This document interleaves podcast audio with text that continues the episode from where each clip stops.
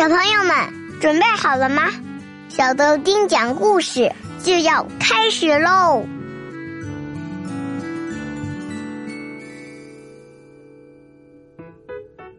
大家好，我是你的超级好朋友小豆丁。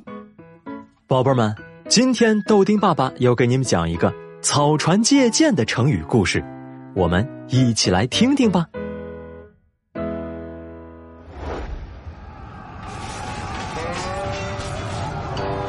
在我国的历史上啊，有这么一个时期，叫做三国时期。当时啊，有三个国家：魏国、蜀国和吴国，在为了统一中国而互相的打仗作战。在一次战斗中，这魏国的曹操击败了蜀国的刘备，之后打算一鼓作气，继续南下攻打孙权的吴国。当时刘备和孙权的国家都没有实力单独抵抗曹操的大军，在吴国的大夫鲁肃的建议下，两个国家决定结成联盟，一起共同的抵抗曹操。于是，蜀国的军师诸葛亮奉命出使吴国，帮助吴国出谋划策，来找出打败曹操军队的办法。当时，这神机妙算的诸葛亮。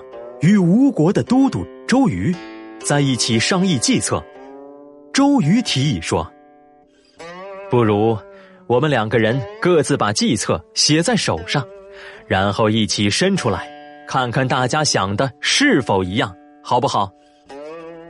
于是周瑜和诸葛亮各自在手上写好了计策，然后一起伸出手来。结果两个人的手上写的都是一个“火”字，原来啊，他们两个人都打算用火攻的计策来打败曹操。见到诸葛亮和自己的想法一样之后，周瑜是既高兴又担心。高兴的是诸葛亮才智过人，能想到战胜曹操的计策；担心什么呢？担心诸葛亮这么聪明。也许以后啊会成为吴国的敌人，于是周瑜暗暗打定了主意，想要刁难诸葛亮。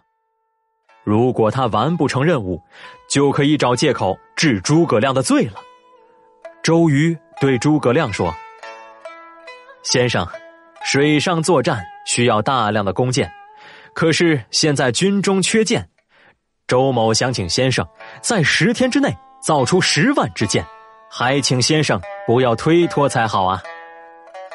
诸葛亮听了这刁难人的要求，也不惊讶，反而笑着说：“既然是军中大事，十天怎么来得及？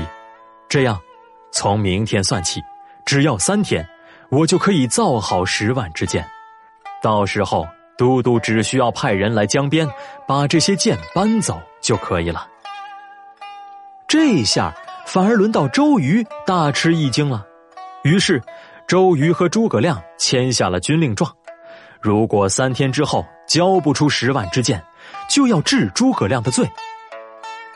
周瑜走后，鲁肃来见诸葛亮，听说了这十万支箭的事情，鲁肃十分替诸葛亮着急，但是诸葛亮却说：“这十万支箭不是难事，只是需要子敬。”帮我一个小忙，借我二十条船，每条船上都盖上黑布，再放满稻草人，这样第三天就有十万支箭了。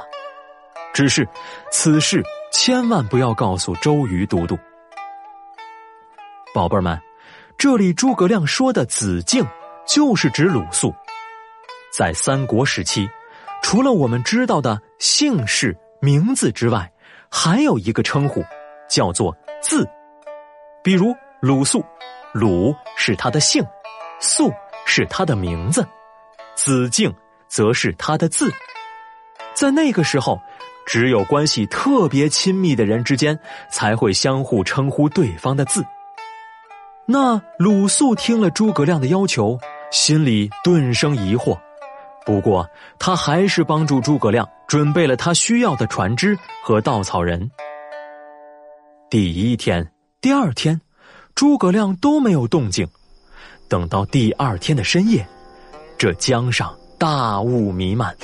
鲁肃突然收到了诸葛亮的邀请，让他来到江边，说让鲁肃和他一起去取那十万支箭。到了江边啊，诸葛亮和鲁肃一起上了之前准备好的船，就往曹操的大本营开去。等到了曹操的军营附近，诸葛亮便下令，把船一字排开，然后摇旗呐喊。鲁肃大惊失色。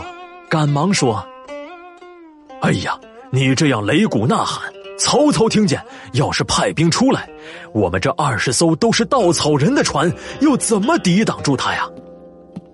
诸葛亮笑着说：“哈哈哈，子敬不要担心，一会儿你就知道了。”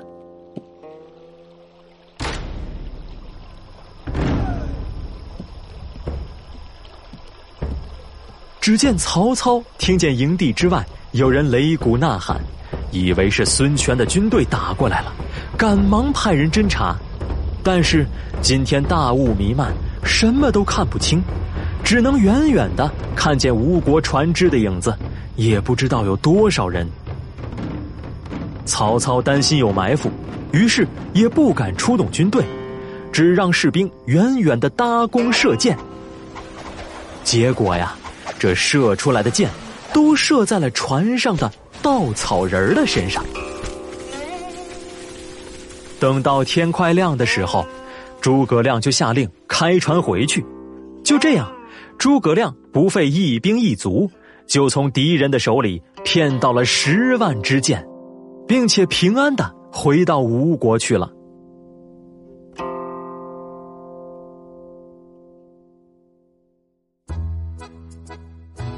宝贝儿们，这就是草船借箭的成语故事了。